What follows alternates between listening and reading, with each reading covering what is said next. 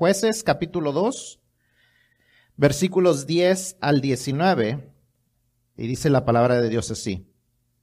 Y toda aquella generación también fue reunida a sus padres.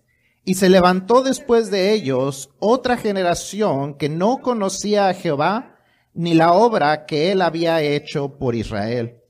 Después los hijos de Israel hicieron lo malo ante los ojos de Jehová y sirvieron a los Baales Dejaron a Jehová, el Dios de sus padres, que los había sacado de la tierra de Egipto, y se fueron tras otros dioses, los dioses de los pueblos que estaban en sus alrededores, a los cuales adoraron y provocaron a ira a Jehová. Y dejaron a Jehová y adoraron a Baal y a Astarot. Y se encendió contra Israel el furor de Jehová, el cual los entregó en manos de robadores que los despojaron, y los vendió en mano de sus enemigos de alrededor, y no pudieron ya hacer frente a sus enemigos. Por donde quiera que salían, la mano de Jehová estaba contra ellos para mal, como Jehová había dicho y como Jehová se los había jurado, y tuvieron gran aflicción. Y Jehová levantó jueces que los librasen de la mano de los que los despojaban, pero tampoco oyeron a sus jueces, sino que fueron tras dioses ajenos, a los cuales adoraron, se apartaron pronto del camino en que anduvieron sus padres obedeciendo a los mandamientos de Jehová. Ellos no hicieron así.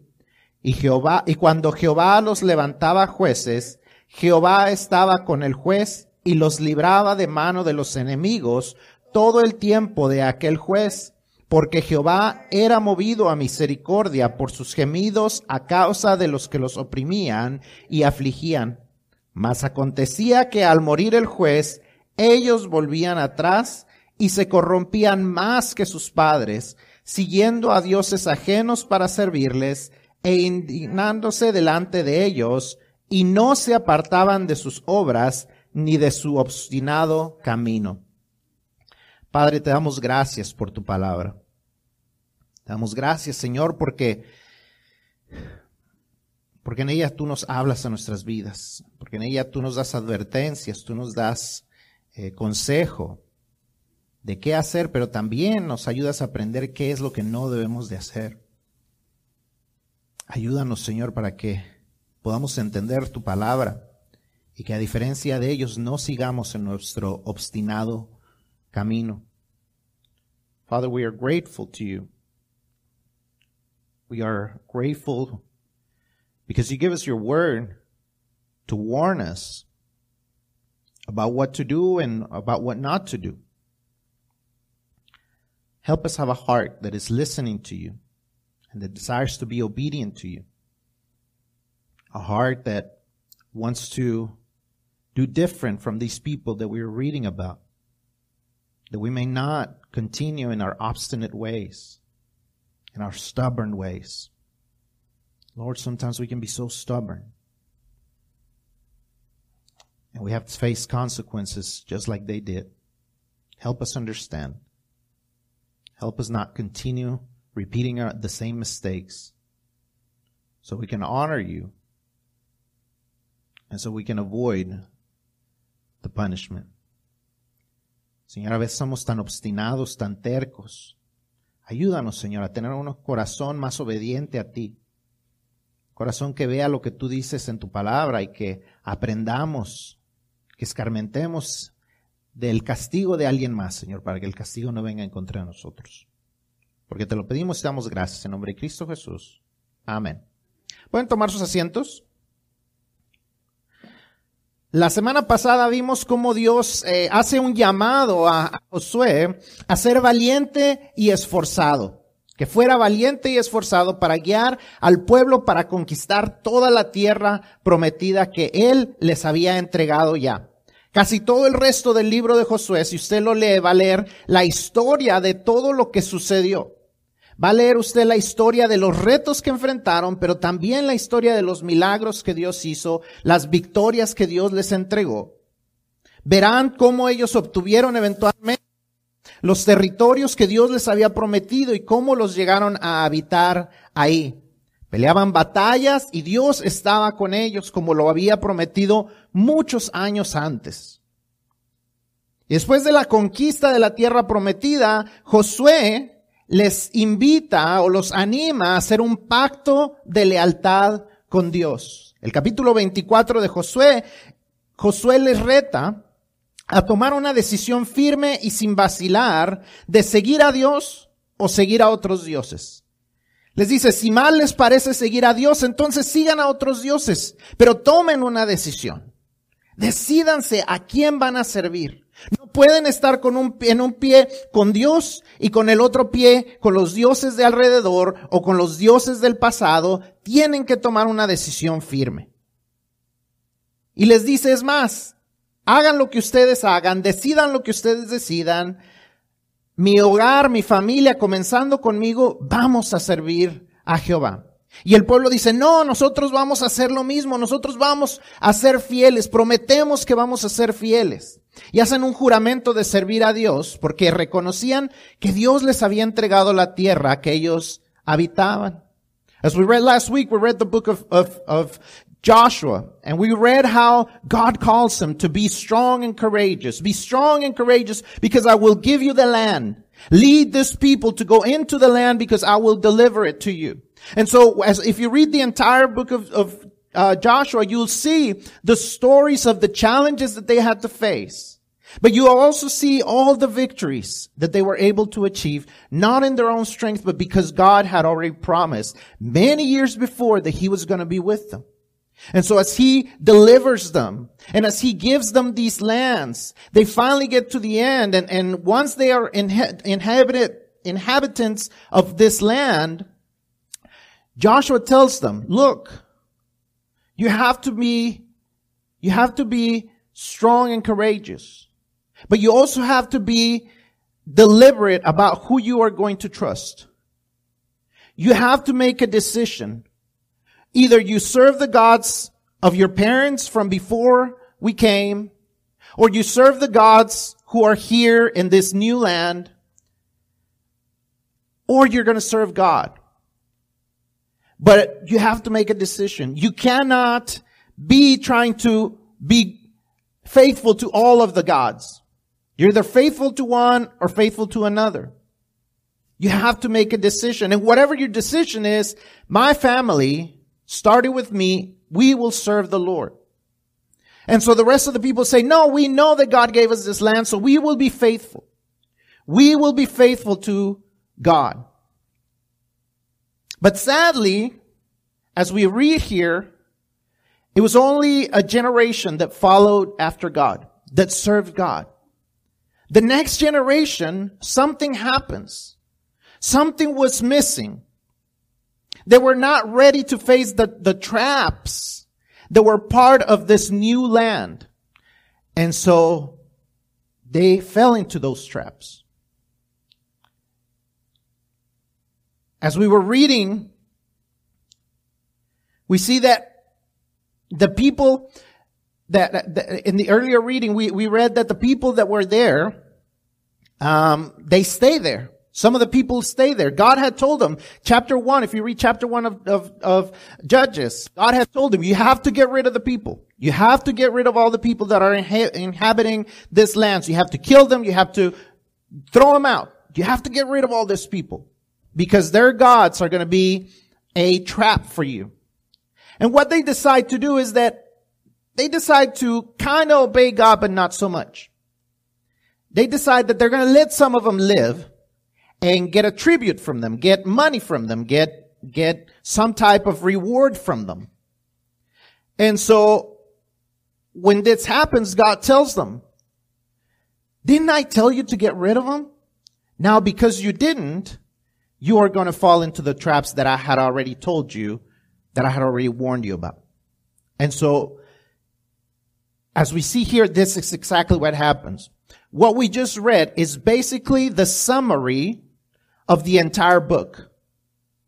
The entire book is all about this, this, uh, this vicious cycle that they would disobey God, they would go after other gods, they would be punished because of this, they would cry out to God, Then God would bring them a judge. They would be delivered from whatever they were suffering. They would rejoice and then they would fall back again. They would again start following other gods and then they would suffer. And it was on and on and on. They kept going through the same thing over and over again because they didn't understand that there was something that they needed to change. If you ever want to change a, a vicious cycle, you have to change something. You cannot continue to do the same thing and expect a different result. They continue to make the same mistakes and then they continue to fall into the same traps. And so my prayer is that, like I said, they were not ready for these traps, but my prayer is that as we read, we are ready for those traps. That we, that as we face them, we will be able to face them and stop falling into them. Because sadly, we do fall in them when we are not ready to face them. Tristemente, las generaciones futuras cayeron en tres trampas para las que ellos no estaban preparados.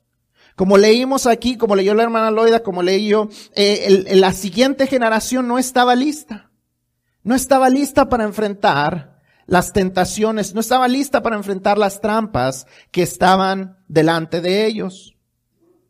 El primer capítulo de jueces, Dios les dijo, desháganse de toda la gente, desalojen a todos los que viven ahí.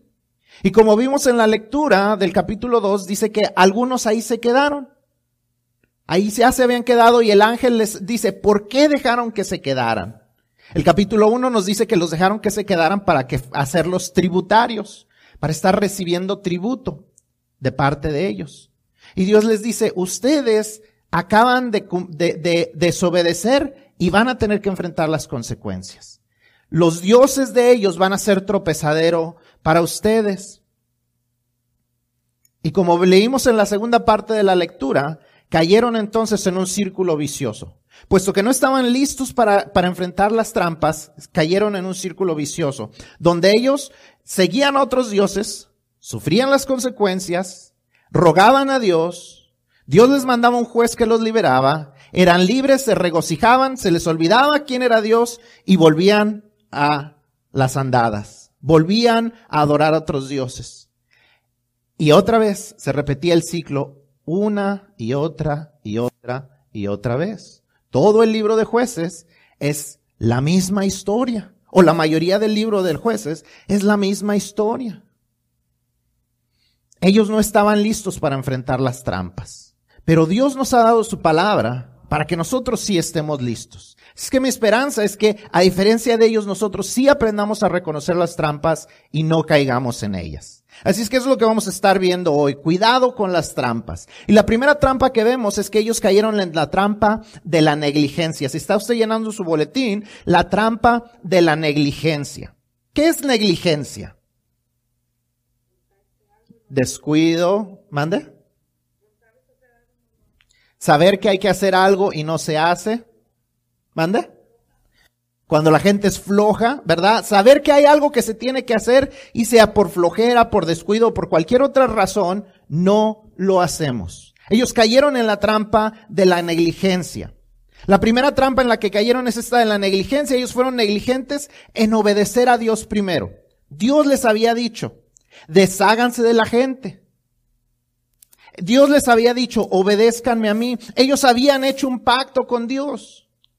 Pero yo no sé qué fue, lo que pasó. No sé si fue, fue, por avaricia, por decir, ay, pues vamos a recibir de lo que nos, de lo que nos den estos tributarios o qué fue lo que pasó. Pero ellos no desalojaron a los habitantes de la tierra y a sus dioses. Y en lugar de tener ganancias, la verdad es que eso les costó muy caro. Y a veces eso nos sucede a nosotros. Conocemos a Cristo, pero no nos deshacemos de las cosas pasadas. Sabemos quién es Cristo. Queremos obedecerlo, pero una que otra cosilla ahí se queda. Así como esos habitantes, algunos se quedaban, a veces se nos quedan algunas cosas. Y que andamos que, ay, pues el altarcito del muerto, ahora que ya estamos en, para comenzar, ay, es un altarcito, es una tradición, es cultura mexicana. Y estamos que con el altarcito del muerto. Ay, no es que esta estampita o este, este escapulario es que me lo dio la abuelita. Y guardamos esas cositas. Y decimos, es que no importa porque yo, yo, mi fe está en Cristo. Pero sí importa. Es ese tipo de cosas que nos afecta a nosotros y afecta a nuestros descendientes. Las malas costumbres, los malos hábitos, la impuntualidad es un mal hábito. El no asistir es un mal hábito. Y tristemente eso es lo que le heredamos a nuestros hijos. La falta de perdón, el guardar rencores, son malos hábitos que les transmitimos a nuestros hijos. El Halloween, ay no, pues nomás que se viste el niño. Se lo transmitimos a nuestros hijos. Las supersticiones. Ay, que échate la sal, porque, ay, se nos cayó la sal, échate en el hombro. Y decimos, no tiene importancia porque mi fe está en Cristo. Pero son esas cositas que se van quedando y que tarde o temprano, al igual que ellos, nos cuestan caro. Vienen y nos cobran y nos cuestan caro. Fallamos en deshacernos de esas cosas y fallar en eso tiene un gran costo para nosotros y nuestras familias. Por ejemplo, para ellos, los padres fallaron en apuntar a sus hijos hacia Dios. Jueces 2.10, ¿qué es lo que dice?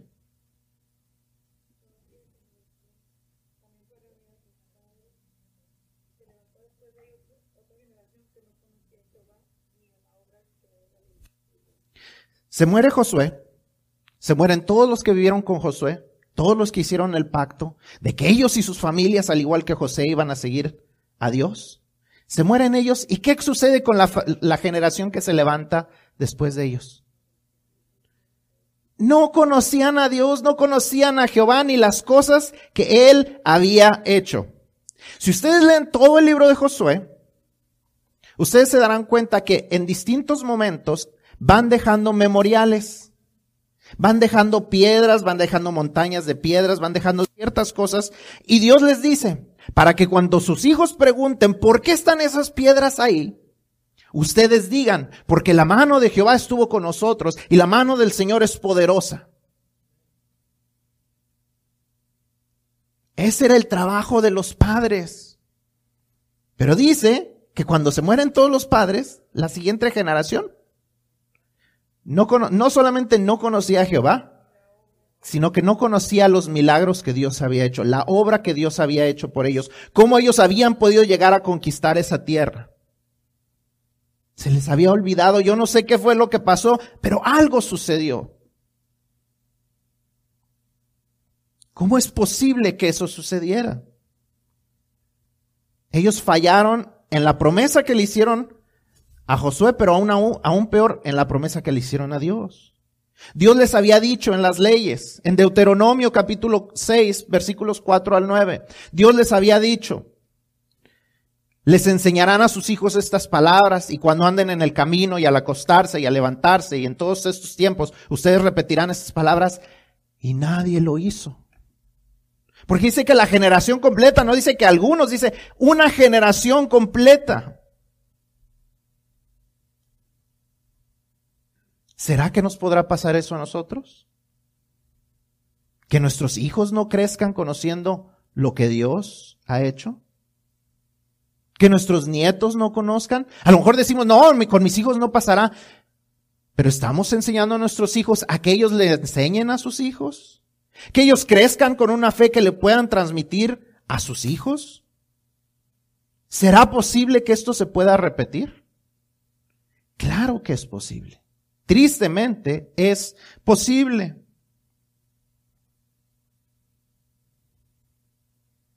Josué había dicho, yo y mi casa serviremos a Jehová. ¿Y qué pasó con la casa de Josué? ¿Qué pasó? You see, the first trap that they fell into was the trap of neglect. They neglected to do what they were supposed to do. See, neglecting means not doing something you're supposed to do. They didn't do what God had told them to do. God had told them, look, get rid of this people. They didn't. God told them, look, whenever you are doing all these things, there's these memorials, there's these things I want you to upkeep, there's these rocks I want you to keep, so that when your children see them and they ask, what, why are those rocks together? You will tell them, God did all these great things for us. And yet, as we do the reading, as we read this reading, we see in chapter, ch- chapter 2, verse 10, that there was a whole generation that did not know who God was. They did not know God or what He had done for them. How could this happen? How could they forget? Well, it's easy. If the parents aren't doing their job, then something is break.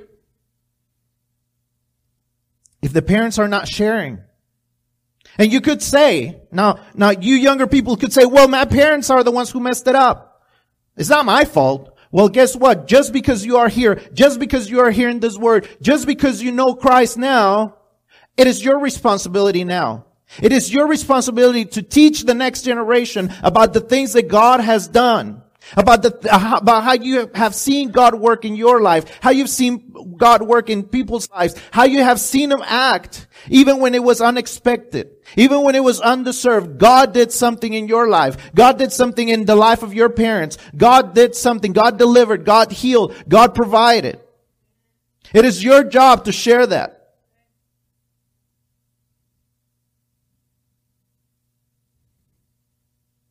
Vemos en jueces 2.10 que el pueblo había fallado y la siguiente generación no había sido instruida en conocer quién era Dios.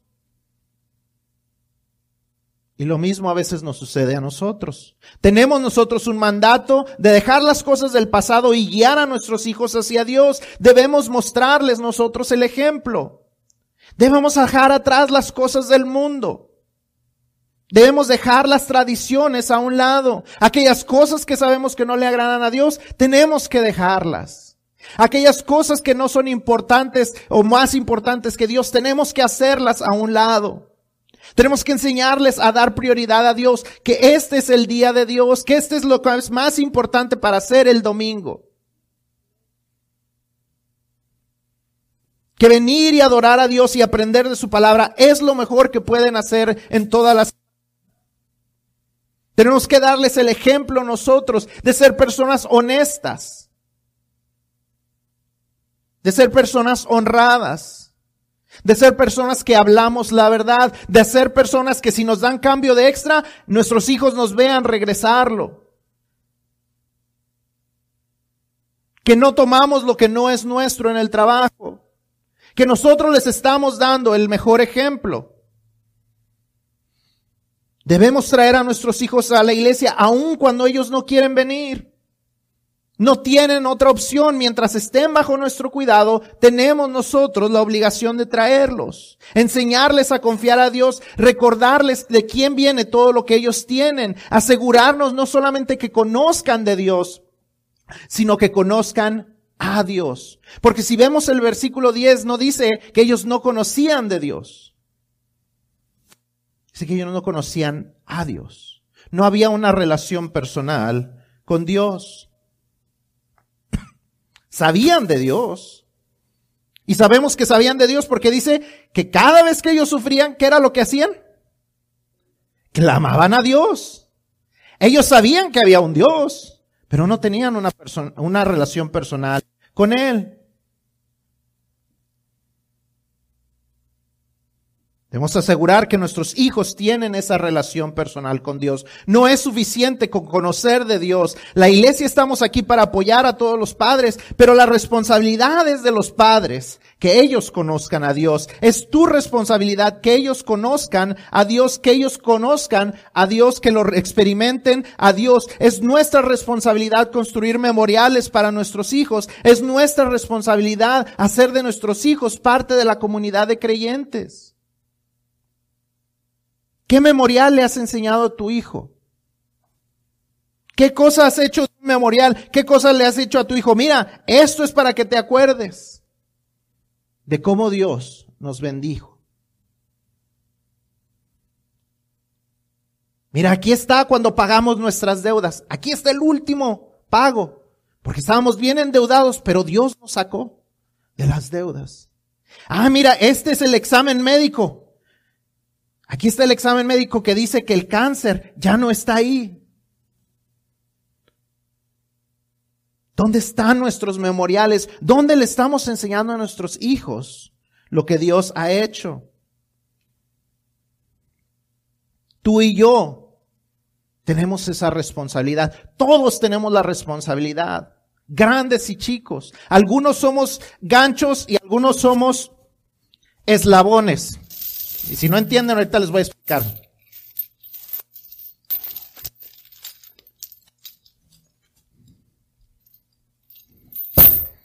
Lo bueno es que está bien hecha la tarima. Algunos de nosotros somos como el gancho. Somos los primeros en creer.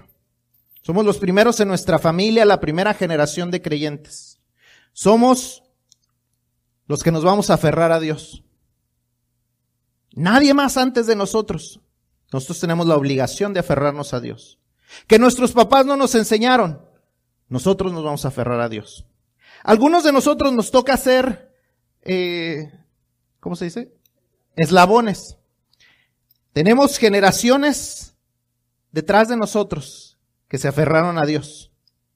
Y nosotros tenemos que conectar las siguientes generaciones con Dios. Yo no sé quién es usted. Usted es dicho, si usted es eslabón. Pero todos tenemos la obligación de que no importa lo que jale en nuestra vida, no importa cuáles sean las batallas, nada nos suelte de Dios. Nadie suelte a nuestra familia de Dios. Que no se levante una generación que no conoce a Dios. La trampa de la negligencia tiene un costo alto para nosotros y para nuestras familias. You see, they had an obligation and they neglected to do it. They had an obligation to know who God was and to share it with their children and they neglected to do it. They failed at the one job they had. See, they didn't have to win wars. God had already given them the victory. They didn't have to earn money from the other peoples because God had always been their provider. The one job was to remain faithful and to raise a generation that was faithful. You and I have the same job. We don't have to look for our own provision because God is our provider. We don't have to find our own healing because God is our healer. We don't have to guide ourselves because God is our guide. And yet we fail to do what God has called us to do, which is to remain faithful and to raise a generation that is faithful to Him. See, we don't have an excuse. Because you might say, well, my parents never taught me this. Well, the fact that you are here, it means that God is teaching you this. See, all of us are either a link or a hook. See, you're probably, if you're the first generation, if your parents were not Christians or are not Christians, you are the hook. You are the one that's holding on to the faith. You are the one who is holding on to God. You have no excuse because you know who God is. You know what He can do. Your job is to hold on to God as hard as you can and you will not let go. Maybe you are a link. You have a grandma, you have a mom, a grandma, a great grandma that believed in God. They are the ones who have held on to God. Your grandpa, your great grandpa. They've held on to God. And you know that they've held on to Him. You know that they've remained faithful. Well, guess what? You are the next link. You are the one that hold on, holds on to that faith so that the generations that come after you will also hold on. Whether you are a hook or whether you are a link, you have a job to do. You have to hold on. You cannot let go. You cannot break the chain or there will be hell to pay. Literally. It is your job. See, the job of the church is to support you. But it is your job to hold on to God. It is your job to make sure the next generation holds on to God. You're either a hook or a link. But you still gotta hold on. Doesn't matter how strong a chain is if it has a weak link. A chain is only as strong as its weakest link. Are you going to be a weak link? Or are you going to hold on no matter what comes? See this hook. It has a rating. It says 5,400 pounds. 5,400 pounds is how hard it will hold. That's probably a really large car. A very large car. You can, this, these are, these are towing chains. They're made to hold on no matter how heavy the car is. That's what God has called you to do. To hold on no matter what comes, no matter what pulls you, no matter what you're wrestling with, no matter what weakness comes to you, hold on. Hold on. If you neglect that, you and those you love will hurt. Si somos negligentes, sufriremos nosotros y sufriremos a los que amamos. Número dos, la trampa. La segunda trampa en la que cayeron es la trampa de la volubilidad. La volubilidad no es una palabra que usamos muy a menudo, pero básicamente es cuando nuestra gente y nosotros somos volubles. ¿Entendemos lo que es eso? ¿Ser una persona voluble? ¿Qué es una persona voluble? Que es una persona cambiante, a veces está de buenas, a veces está de malas, a veces puede uno contar con ella, a veces no. Y ellos cayeron en esa trampa de la volubilidad. Fallar en dar prioridad a Dios nos hace volubles. No había constancia en su lealtad a Dios. Los padres se preocuparon de la conquista, se preocuparon de recibir tributos, pero no se preocuparon de dar prioridad a Dios y enseñarles a sus hijos a dar prioridad a Dios. Eso les heredaron a sus hijos. Jueces capítulo 2, versículos 11 al 13, como leímos, vemos que la siguiente generación no solamente no conoce a Dios, sino que hace. Versículos 11 al 13 se van y siguen a otros dioses. Inmediatamente. Empiezan a buscar que otro Dios nos convendrá mejor que nuestro Dios. Ay, nuestro Dios es muy duro. A lo mejor el de los Baales es mejor. A lo mejor los Baales, a lo mejor Astarot es más fácil de seguir. No le dieron prioridad, eran volubles. Y si ustedes leen el capítulo 3, versículo 7, 8, 27, 8, 33, 10, 6 y se la siguen leyendo, encontrarán que lo mismo sucedía en distintas generaciones, en distintas áreas del país, sucedía lo mismo. Todos se iban detrás de otros dioses. Después de cada liberación, el pueblo olvidaba lo que Dios había hecho y comenzaba a adorar dioses falsos. Y tristemente lo mismo sucede a veces con nosotros. Perdemos el trabajo, perdemos la salud y ahí estamos. Dios, ayúdame. Te prometo que ahora sí, ahora sí voy, nomás que me sienta bien y ahí voy a estar en la iglesia. No voy a faltar los domingos. Voy a estar sirviendo. Y ya nos sentimos bien y entonces ah, no, pues es que ahora tengo que trabajar porque no fui a trabajar. Tengo que trabajar los siete días, tengo que hacer todo eso. Y entonces, ¿dónde están nuestras promesas? Nos hacemos volubles. Pasa la necesidad, pasa el temor, pasa la preocupación y también pasa nuestra cercanía a Dios. Nos olvidamos de las promesas, nos olvidamos de lo que dijimos. Decíamos que íbamos a estar aquí y comenzamos a faltar. Decíamos que íbamos a servir y después ya no cuentan con nosotros. Ya no queremos ni contestar el, teléfono si nos hablan de la iglesia. Que ya me está hablando el hermano, ya me habló el pastor, ya me habló la esposa del pastor.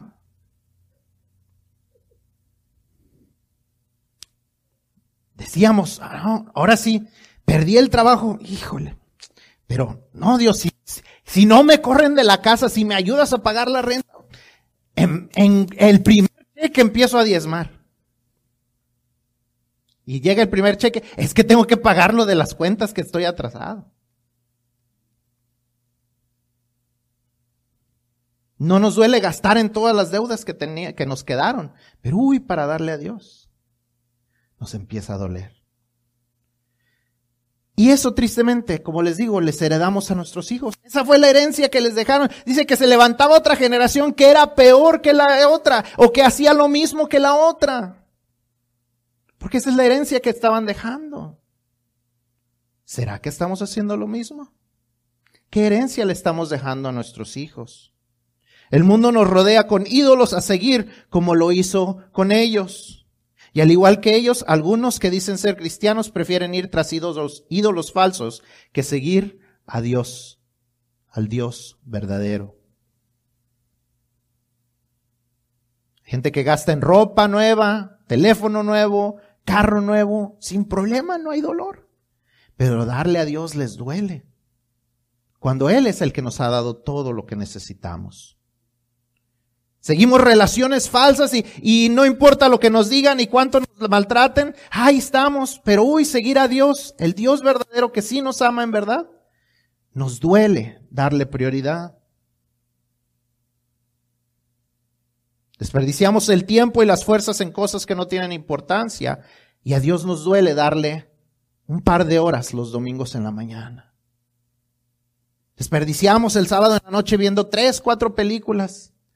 Dos, tres juegos, la pelea que se acaba hasta las once, doce, una de la mañana. Uy, no importa, no le hace. No le hace que, es que tengo que aprovechar los 100 dólares que me gasté en la peli, en, en el pay-per-view. Y el domingo en la mañana, ay no, es que es muy temprano ir a la iglesia. O están aquí y están así. Y les digo porque a ver cómo están la próxima semana.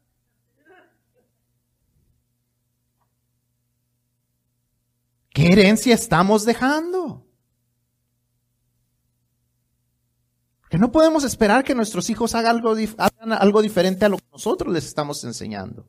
Es que en la iglesia enseñan algo diferente. Pues sí, pero eso no importa. Si usted no se lo enseña que eso es lo que se debe de vivir todo el resto de la semana. No importa cuánto ellos aprendan aquí en dos, tres horas que están. Si el resto de la semana usted le está enseñando algo completamente distinto.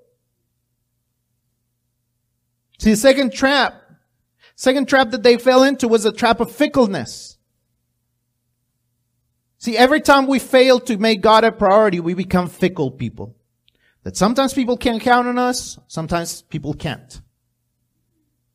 See, the first thing that happens right after we are told that these people didn't believe in God is not that they remain atheists.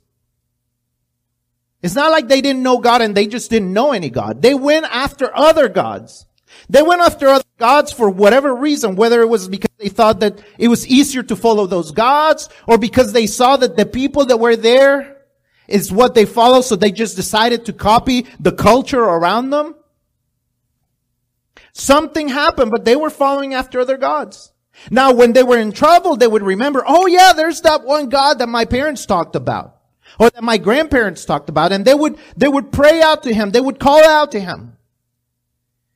And then once they were safe, they would forget about him. And sadly, that's the same thing that happens to us. We follow after the gods of this culture, after those things that this culture believes are important. We make idols of the things that this world, this culture around us think it's important. Whether it's fame, whether it's cloud, whether it's followers, whatever it is, we, that's what we go after. Whether it's acceptance, whether it's tolerance, whatever it is that this, that this culture believes is important, we go after it. Now when we get in trouble, we're like, oh yeah, there's that one God that they talk about at Hazel Avenue. And we pray out to Him. And then when things change, so does our faithfulness to Him. See, we become fickle. And that's what we share with other people. That's what we tell those that follow us, whether it's your children or whether it's those around you, whether it's smaller siblings, whatever it is. They see you and they just decide that they're going to copy you. What kind of legacy are you sharing with others? What do they know about your God by the way that you are living? See, we're surrounded by gods. We're surrounded by other things that other people consider valuable and more important than God? Are we following after those things? If we are fickle with our faith, time after time after time after time, we're going to keep suffering, just like they did. See, it kept happening to them over and over and over again, and yet they continued to make the same mistakes, following after other things that were more important to them than God. Will you do the same thing? Are you going to be fickle? Or could, or can God count on your faithfulness?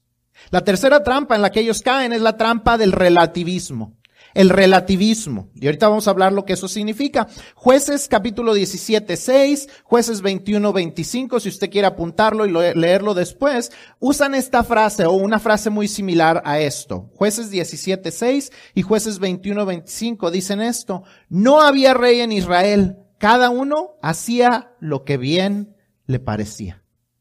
No había rey en Israel.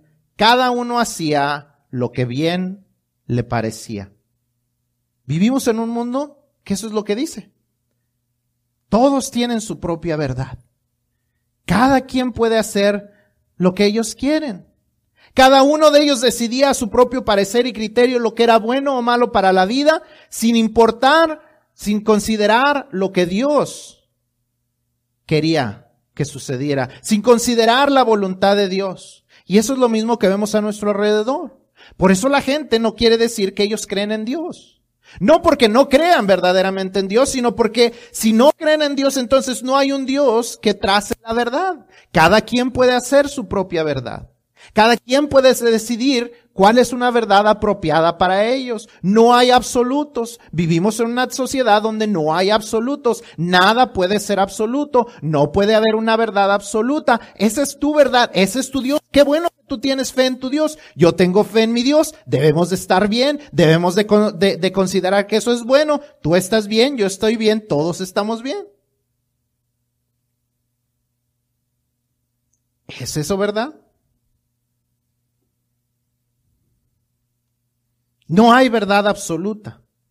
Cada quien tiene su verdad. No hay nada que sea absoluto. Los géneros no son absolutos. No es hombre y mujer. Puede ser dos, tres cosas a la vez o no tener ningún género. No hay un Dios absoluto, no hay verdad absoluta. Cada quien tiene su verdad. No hay una moral absoluta. Tú no me puedes imponer tu moralidad a mí. No hay una moral absoluta, excepto cuando les afecta. Porque si yo le digo, ah, pues si no hay moral absoluta, entonces robarte no es, no es robar, no es malo, entonces dame la cartera. No, ¿por qué? Es mi cartera. No, hay moral, hay absolutos. La gente cuando le afecta así, así como sucedía con ellos, entonces sí había un Dios absoluto, sí había verdades absolutas. No me robes a mí, no me mientas a mí, no me lastimes a mí, no me maltrates a mí. Entonces, ¿hay o no hay absolutos? Hay cosas que todos consideramos malo o no. Hay cosas que la gente que dice que, que no conoce a Dios o no creen en Dios consideran o no consideran malo. Entonces, ¿hay absolutos o no hay absolutos? Claro que hay absolutos. Pero cuando no hay alguien que reine sobre nosotros, hacemos lo que mejor creemos nos guste o no, hay verdad absoluta que es dada por un Dios absoluto. Cuando no hay una guía absoluta, cada persona escoge su propia verdad. Y eso tal vez le funcione al mundo a nuestro alrededor. Pero para nosotros que decimos que somos cristianos, eso es muy, pero muy peligroso. Es una trampa con graves consecuencias. No podemos vivir con un pie en las cosas del mundo y un pie con las, en las cosas de Dios. Eventualmente algo o alguien demandará que escojamos a quién le seremos fieles. ¿Le seremos fieles a Dios o le seremos fieles al mundo? ¿Te irás con lo que dice el mundo o te irás con lo que dice Dios? Eventualmente tendremos que mostrar quién reina en nuestro corazón. Tarde o temprano, todos tendremos que mostrar quién reina en nuestro corazón. ¿Reino yo? ¿Reina el mundo? ¿Reina la cultura? ¿O reina Dios? quién reina en tu corazón. Triste será si escogemos equivocadamente, porque entonces, aunque sabíamos quién era Dios, verdaderamente no conocíamos a Dios. Como dije, jueces 17, 6, jueces 21, 25 dice, no había rey en Israel, cada uno hacía lo que bien le parecía y parecería que esa era una excusa. Bueno, es que no había un rey. Es que si hubieran tenido rey, todos hubieran hecho lo apropiado. Pero la verdad es que sí había un rey. No había un rey humano, pero había un rey, había un Dios que era su rey. Ellos debieron haberse dejado guiar por Dios. Y nosotros también debemos dejarnos guiar por Dios. Esa es la única manera en que podremos escapar de estas trampas. Así es que, ¿quién es nuestro rey? ¿Quién es tu rey? ¿Quién es tu rey? ¿Quién reina en tu corazón? See, the third trap they fell into was the trap of relativism. We live in a world not of absolutes, but of relatives. Oh, everything is relative. Truth is relative. You can't, you can't impose your truths on me. You can't impose your God on me, is what we hear all around us. Well, that's your truth, but that's not my truth. There's no absolutes. There's no absolute to gender. There's no absolute to morals. There's no absolutes. Those things may work for you. That's your truth. That's great, but I have my own truth is what the world around us says. And it might work for them, but it can't work for us because we know that there's an absolute God who teaches absolute truth. See, there's, uh, whether people say that they believe in absolutes or not, the truth is we all believe in absolutes. We all believe that lying is wrong. And if you say, oh no, that, that's not wrong, do you like to be lied to? Do you like it when people lie to you? When people deceive you? We talk about theft. Do you like it when people take what's yours? Well, then there's absolutes, isn't there? There's things that we all consider as being wrong. There is absolutes. We live in a world that contains absolutes, whether we like it or not, whether we want to accept them or not. It might work for the world around us, but it doesn't work for us. If we say that we are Christians, if we say that Jesus is our King, if we say that Jesus is our Lord, it doesn't work for us. It's a trap. And falling into that trap has grave consequences. We can't live in a world halfway in, our, in this world and halfway in God's kingdom.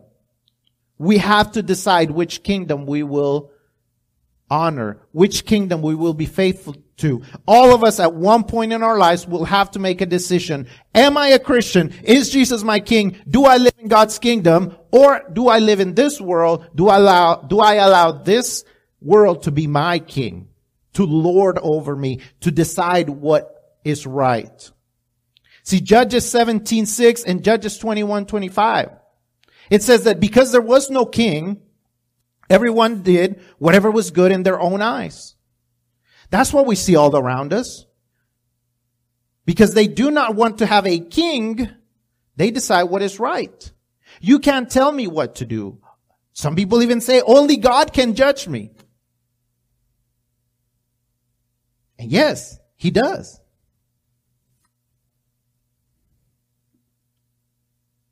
See, it says that there was no king in Israel, so they all did whatever was right in their own eyes. But the truth of the matter is, there was a king in Israel. There was no human king, but God was supposed to be their king. They were supposed to allow him to lead them. He had already told them what was right and what was wrong. He gave them the whole first part of the Old Testament. The first five books is filled with the things that they were supposed to do and the things that we're not supposed to do. But they chose to do whatever was right in their own eyes. And doing that is a, uh, it's a very dangerous trap. It was for them and it is for us. When we want to decide what is right and what is wrong, that's a trap that is very dangerous for us. Entonces, ¿qué aprendemos entre todo esto? Dios nos dio su palabra para que ahí entendamos las advertencias de las trampas que están a nuestro alrededor. Los padres fallaron en enseñarles a sus hijos. Los padres fallaron en enseñarles a sus hijos cuáles eran las trampas.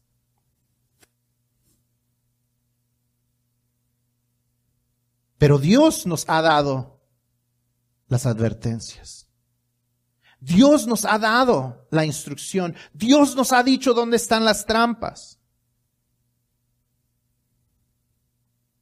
Ese tiempo de transición, había un, hubo un tiempo de transición entre el tiempo donde ellos conquistan la tierra y el tiempo donde empieza la monarquía, donde vienen a ser reyes Saúl, David, Salomón, y de ahí en adelante. Hay este tiempo de transición que es este tiempo, tiempo de los jueces. Y es un tiempo donde hay un sufrimiento innecesario.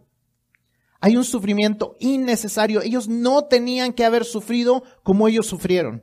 ¿Por qué? Porque Dios les había dicho lo que debían de hacer y lo que no debían de hacer. ¿Sufriremos nosotros innecesariamente también? ¿Sufrirán nuestros hijos innecesariamente también porque no les enseñamos lo que Dios había dicho? Cada uno de nosotros tenemos que tomar una decisión. ¿A quién le voy a ser fiel? ¿Caeremos en las trampas de la negligencia, la volubilidad y la relatividad? ¿O nos dejaremos guiar por Dios? ¿Dejaremos que Él sea el rey?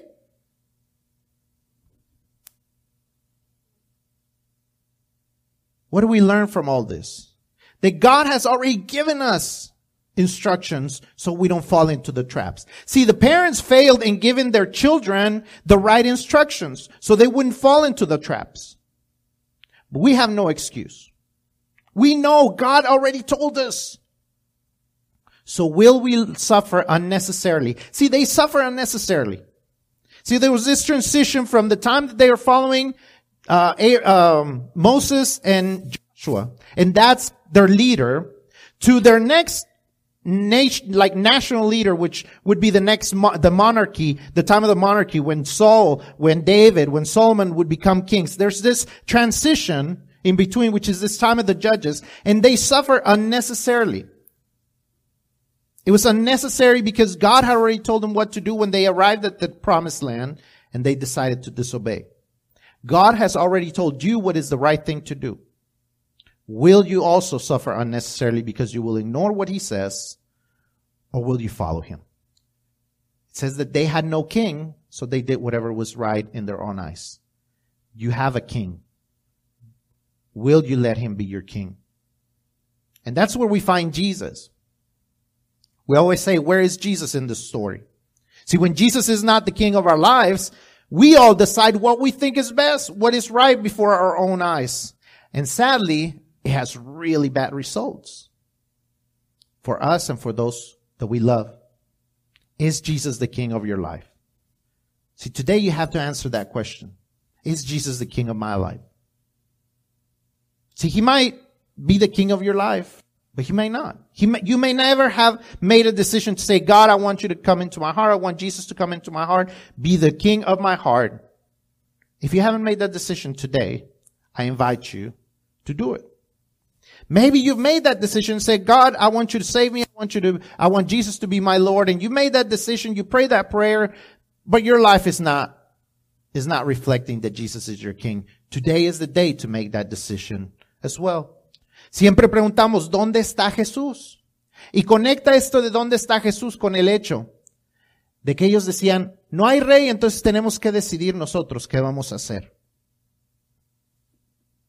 Pero Jesús está ahí. Cuando no dejamos que Jesús sea el rey de nuestro corazón, hacemos lo que nosotros pensamos que es lo mejor y terminamos en graves aprietos. Así es que hoy tenemos que tomar la decisión, ¿dejaré que sea Jesús verdaderamente mi rey? Si usted nunca ha hecho la decisión de recibir a Cristo como Señor y Salvador, hoy es, eh, el día para tomar esa decisión y dejar que Él sea el rey. O tal vez usted ya hizo esa decisión, pero su vida, cuando usted la ve, cuando usted analiza cómo ha estado pasando la vida y cómo ha estado sufriendo, usted dice, la verdad es que no he dejado que Jesús sea el rey. Hoy es el día para dejar que Él sea el rey.